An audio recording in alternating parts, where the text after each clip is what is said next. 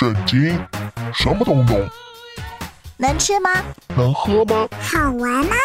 真的吗？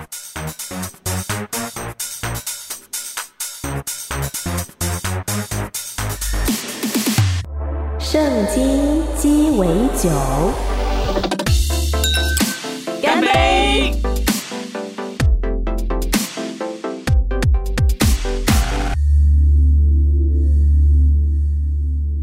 亲爱的朋友，我是知心，我是夏凡哥。欢迎你收听今天的圣经鸡尾酒。是近年来有一些心理学丛书非常畅销，嗯有一些书名也蛮能够打中人心的、哦。嗯我要说蛮能够打中我的了。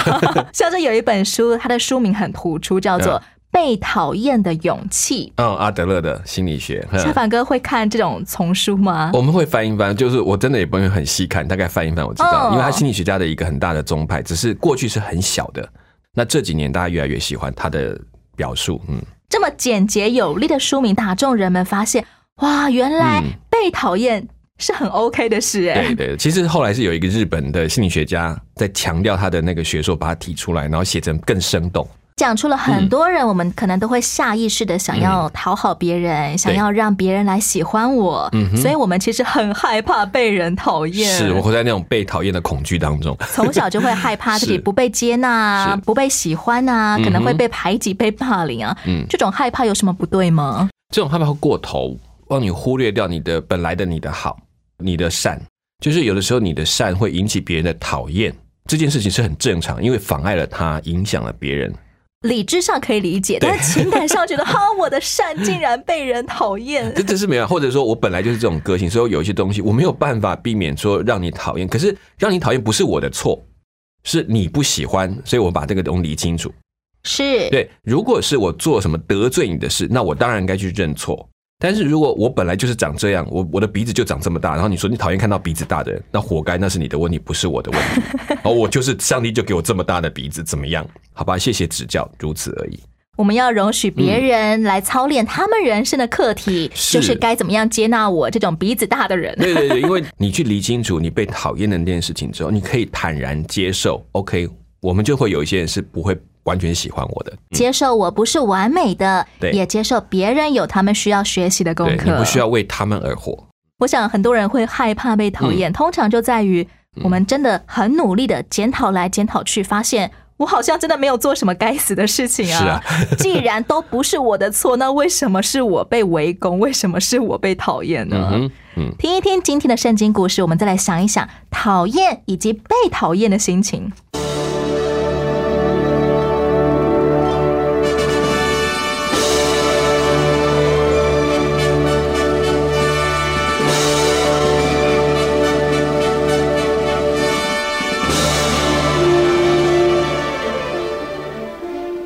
从大卫单枪匹马战胜了非利士巨人，一夜之间，他成了全国的英雄。无论扫罗派他去办什么事，大卫都成功的完成了。因此，扫罗让他在军队中担任高职位。他不但深受人民爱戴，也受官兵敬重。扫罗的儿子约拿丹更是爱大卫如同爱自己。小龙万岁！小龙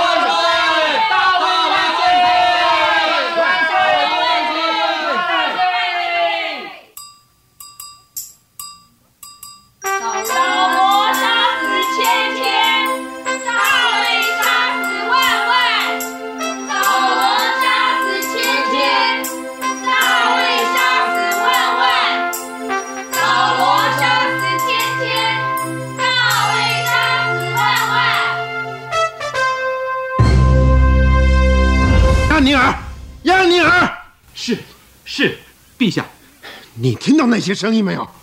陛下，听到什么？那些妇人呢，他们歌颂我和大卫，你有没有听到他们唱的是什么？他们说我杀死的是千千，大卫杀死的是万万。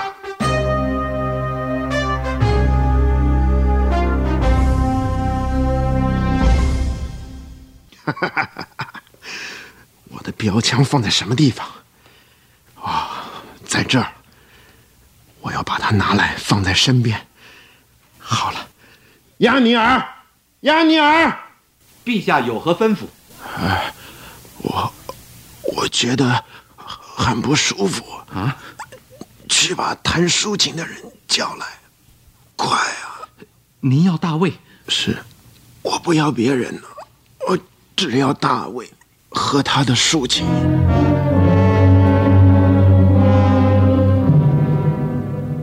吴王万岁！我的心情很乱，快奏乐，奏安静舒畅的音乐。你站在那里啊，在墙壁的前面。是的，陛下。嘿，陛下，您对着大卫直标枪，目标对的不准。您要把大卫杀死吗？呃呃呃，不不呃不是，呃我不太舒服。是，呃大卫啊，你再弹下去，我很快就会好的。杨尼尔，把标枪递给我。陛下，我怕啊啊不不不，我不会再直了，呃我觉得舒服多了。哦，陛下，这是您的标枪。嘿，哎，又没中。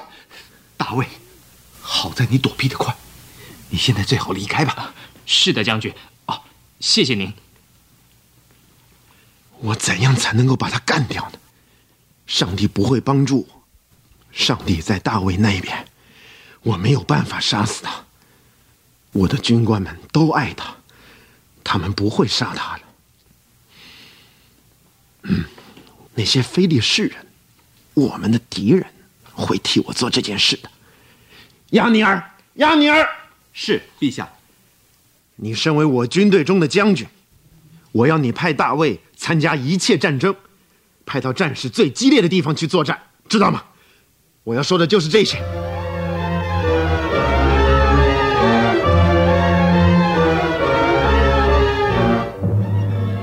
亚尼尔，你的军队在战争中似乎又打胜了，大卫有没有受伤啊？陛下，没有，他是个不寻常的队长，在他手下的人愿意为他做任何事情。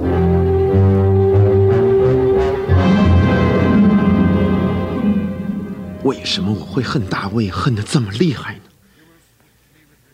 唉，我怕他，我就是这样的人。没有人爱我，可是大家都爱他。我的儿子，我的将军，我的全体士兵们，以及上帝，都爱他。我绝不能让他活着，将来成为以色列的君王。你在说什么呀？我没有听清楚啊。我没有对你说话，我只不过自言自语。虽然你做了以色列的王，但仍旧是我的老伴儿啊。我要问你，你认为大卫怎么样啊？你为什么问这个问题？我想我们的小女儿米甲爱上他了。爱他？你怎么知道的？嘿，做母亲的对这些事看得很清楚的。她的姐姐不是也很想嫁给大卫吗？是你坚持要把她嫁给米赫拉的。大卫，大卫，大卫，全都是大卫迷啊！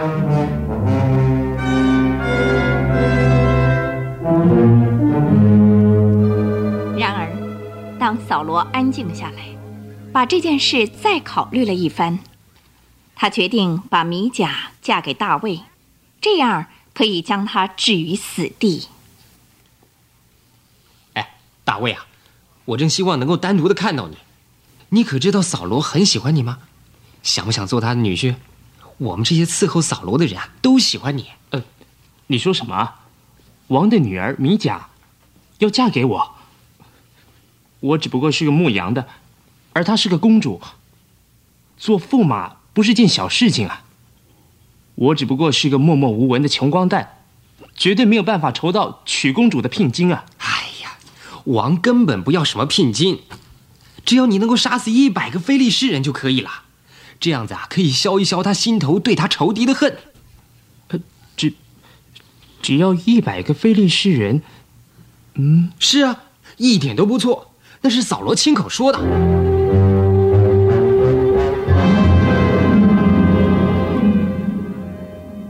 你以杀死的两百个菲利士人做聘金？是的陛下。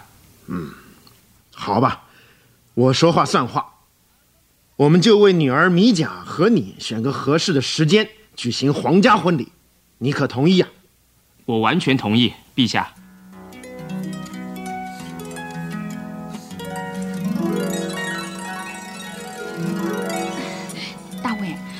好爱听你弹竖琴哦。不过现在我要请我的新郎来吃我为他煮的第一餐。米甲，你喜欢做我的妻子吗？我当然喜欢啊。你也喜欢做父王的女婿吗？头衔对我来说没有多大的意义，我倒是很喜欢单做 做你的丈夫。大卫，你真会说的，让人心花怒放呢。来，告诉我，你喜不喜欢我？嗯，你的妻子为你烧的菜啊。吃完饭以后，我只想在你身边静静的听你弹琴，为我唱歌，光为我唱歌，好不好？米甲。没有什么比这个更让我喜欢的了。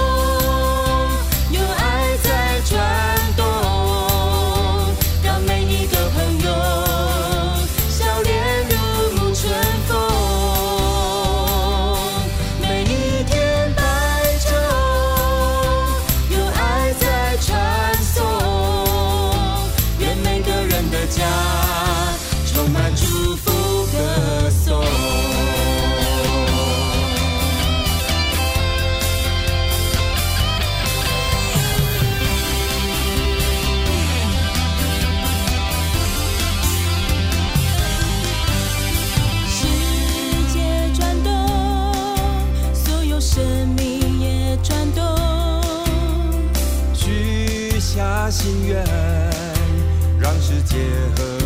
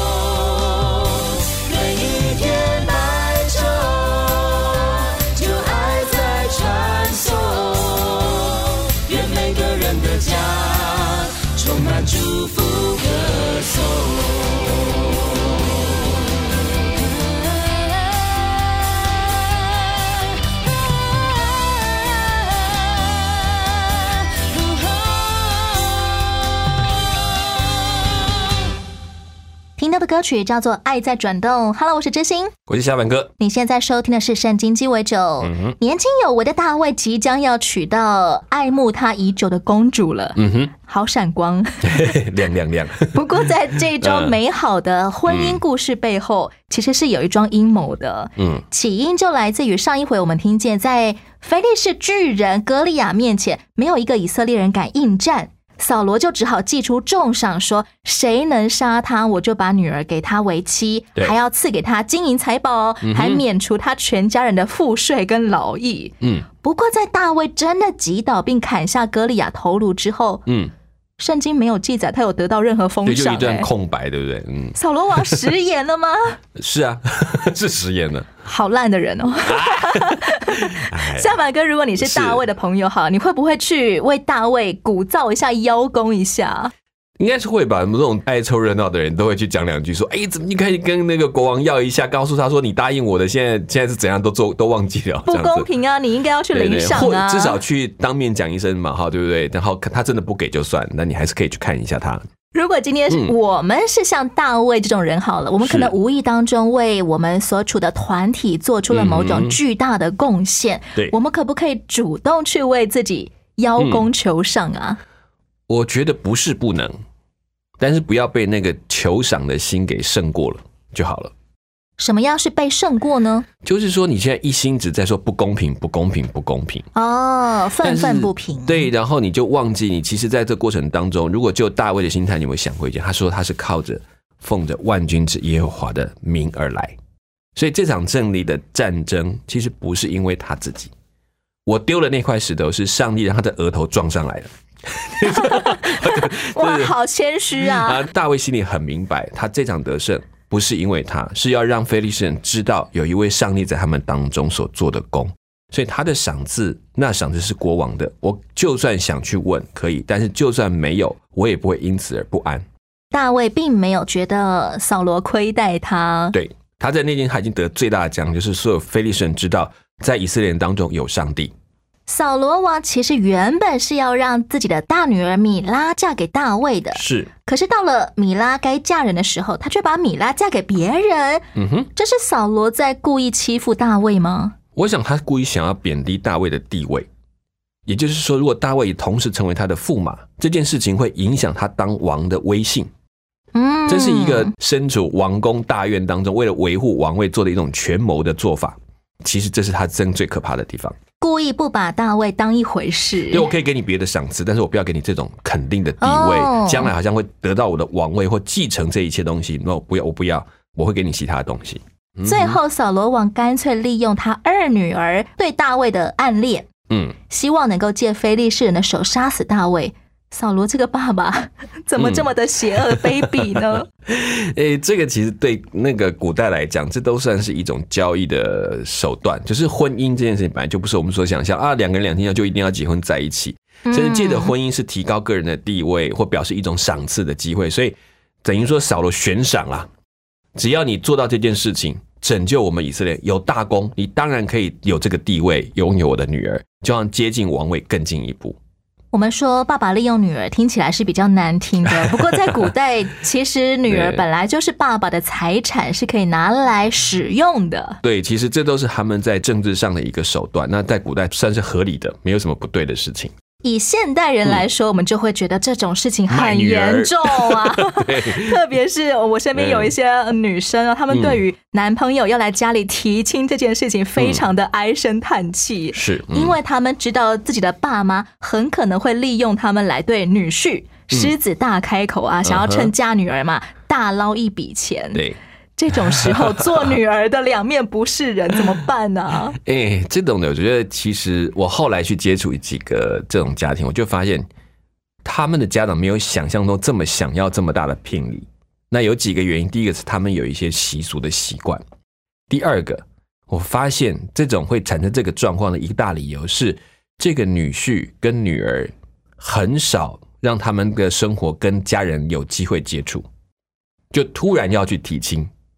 嗯，所以有些父母是非常不开心的，他觉得好，我们就是来，就是你们只是要完成一个仪式就对了，只是要通过这一关，那我就当做商场来谈交易吧。那我们就来开个价吧。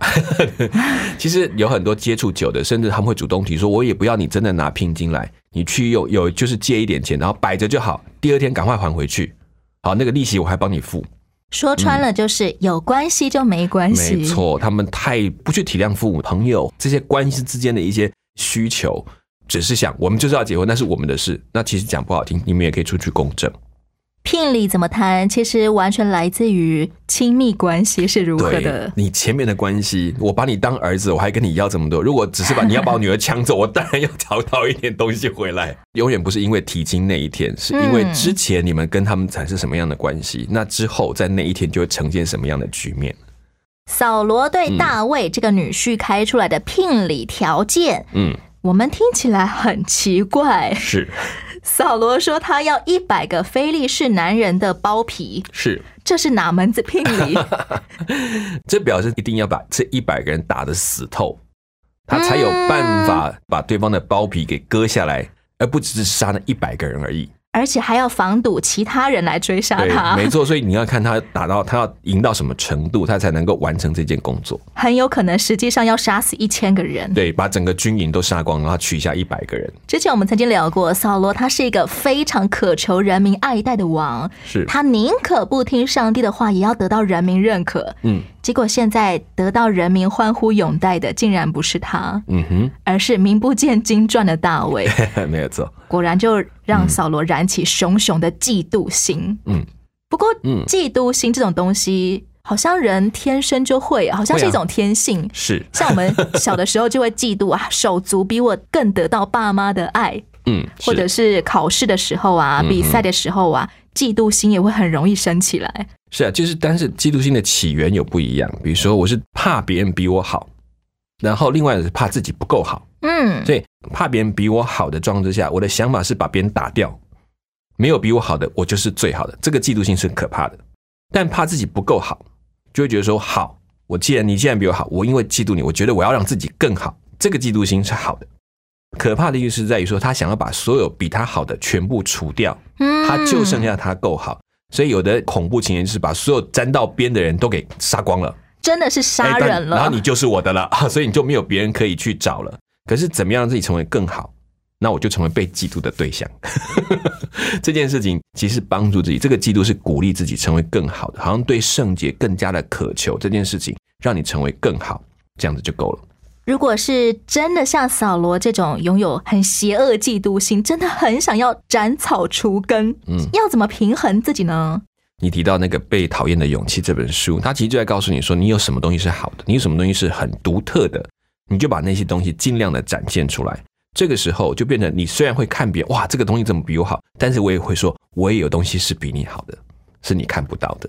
肯定自己，对你就可以变成把那个就变成欣赏，我说怎么会这么好？我可不可以学习过来？我不可以仿效过来？那个嫉妒会推动自己把自己做得更好。当我们没有肯定自己的时候，我们很容易会用外在环境来定义我的价值。对所以当很多人讨厌我的时候，我可能就会以为自己一文不值。没错，所以嫉妒那个起头，如果你发现你都在想他怎么可以比我好，这件事情就是危险的开始。嗯因为他怎么可以这么好，那就会帮助你看见他为什么可以这么好。不是要说他凭什么长得比我更好看，是是是是是，而是要接纳我也长得蛮不错的。对我有的鼻子他就是没有，你看，再讲到被嫉妒的大卫好了，大卫要再过好一阵子才会真的察觉扫罗王对他的敌意。嗯哼，其实我们对于被别人讨厌、嗯被嫉妒的时候，我们可能会生出另外一种苦毒之心，嗯就是他怎么对我，我也要怎么对他，我要去把他的丑人丑事通通昭告天下。对，虽然知道这样做好像不太道德，但就是会忍不住哎、很爽啊！你这样做也不会有人说你不对啦，就人的观点。可是回头来问，后遗症是什么？会有后遗症吗？嗯，当你在开这种愤怒去表达对这个人的不满的时候，你会发现你的言辞一定会过头，嗯会套上很多你的恨意，还有你的价值判断，那就会让你情绪化对那些的话都会留下来。你将来想后悔，都会觉得我怎么可以这样说一个人？哦，就是我们可以讲出他哪里做的不好，他怎么可以这样对我，他做的事情对我不是不公平的。OK，可是，在我们讲到过头的时候，会把所有的愤怒情绪都发泄出来，然后让自己也变成另外一个可以对人恣意、对人如此的人，这是危险的。反而会陷入一种自以为是的危险处境了。就是我们讲受害者的心态，是变成我接下来要做这些不对的事都合理了，因为你已经砍了我十刀，所以我砍回去你一刀是应该的。你觉得 OK 吗？他砍我十刀哎、我不可以砍他一刀吗？对，其实这就是我说，当然可以，就人的观点来看。可是就你一个信仰跟成为神的基督徒的概念来讲，你会想一件事情是：我这一刀之后，我变成了谁？其实魔鬼最厉害的不是要你去做坏事，魔鬼要你来说，你做的坏事都是对的。嗯，这个时候你就会发现，其实有很多我们讲的，如果你看整个正义联盟啊，这个 Mar Marvel 的那些英雄片，到最后他们都会回来问一问你，什么是正义？我做的东西就是正义嘛，因为我有 power，因为我有权利，我就可以把全世界都毁灭掉。因为世界上人就是病毒，把人毁灭掉，世界就恢复了。可能就会变成某种狂人。有些其实就在提醒我们，有些东西是我们逾越的那个范畴，嗯甚至对我没有做，我当然有权利去讨回所谓是该我的东西。但是回头一问，什么东西是该我的东西？我想表现出来的那份良善，会不会因为我这样一做，一切就毁了？我必须想清楚我在做什么位置，我真正要保留的是什么东西，竭力去保全那件事情。不管我们再怎么去昭告嗯这个人对我有多坏，其实也都没有办法解决我们内心真正的那种受伤、受苦的感觉是。，嗯，所以比较好的做法，反而是冷静下来，就把这些痛苦交在上帝面前吧。是你可以说明陈述，但是你不采报复，是因为我知道我把报复交在上帝的手中，我不要让自己成为魔鬼，我要成为上帝的门徒，让人看见我按照他的方法去做。说的时候可以平静的把不平说出来，让人知道真正的公义，但是却不是用所谓自己认为把它平复的手段逞一时之快，这是我们最害怕的事情。上帝真的会帮我们出头吗？出一口气，我觉得当我们在想这件事情的时候，我们就掉了一个陷阱，我们就急着要看着那个坏人跌倒撞墙，但是忘记其实不是，我们看着希望看到这个恶人成为善的人，看到因为他得了机会，然后做了改变，这才是我们心中应该真正期盼的东西。上帝不是渴望一个恶人嗯坠入深渊，而是是希望他悔改转离所行的，就得存活。对，其实你知道，我们真的在跟耶稣久，你会慢慢发现，我越来越到后面，越来是我不是我复仇，我就知道我就很快乐，只是那快乐只有那一时。我看到他摔倒很爽，哦，终于摔倒了，活该上帝咒诅你。可是回头来看，突然他转头告诉你，我可以好好的走对的路的时候，如果你心里面是同样的欣喜，那就是你已经胜过那个苦难要带给你的咒诅。我想这个怎么样放下心中的苦毒，怎么样去原谅那个欺负我、伤害我的人，还要为他祝福。接下来我们还可以从大卫的许多被追杀的历程当中，好好的来思想跟学习。没错，节目的最后，来听由盛小梅所演唱的这首歌，叫做《胜过万有》，要能够胜过仇恨、苦读，好难，不是一件容易的事。是可以但是我们可以跟大卫一块走这段路。没错。我是真心，我是下半哥，下一回的圣经鸡尾酒，我们空中再会喽。OK，拜拜，拜拜。有一位救赎主，他的名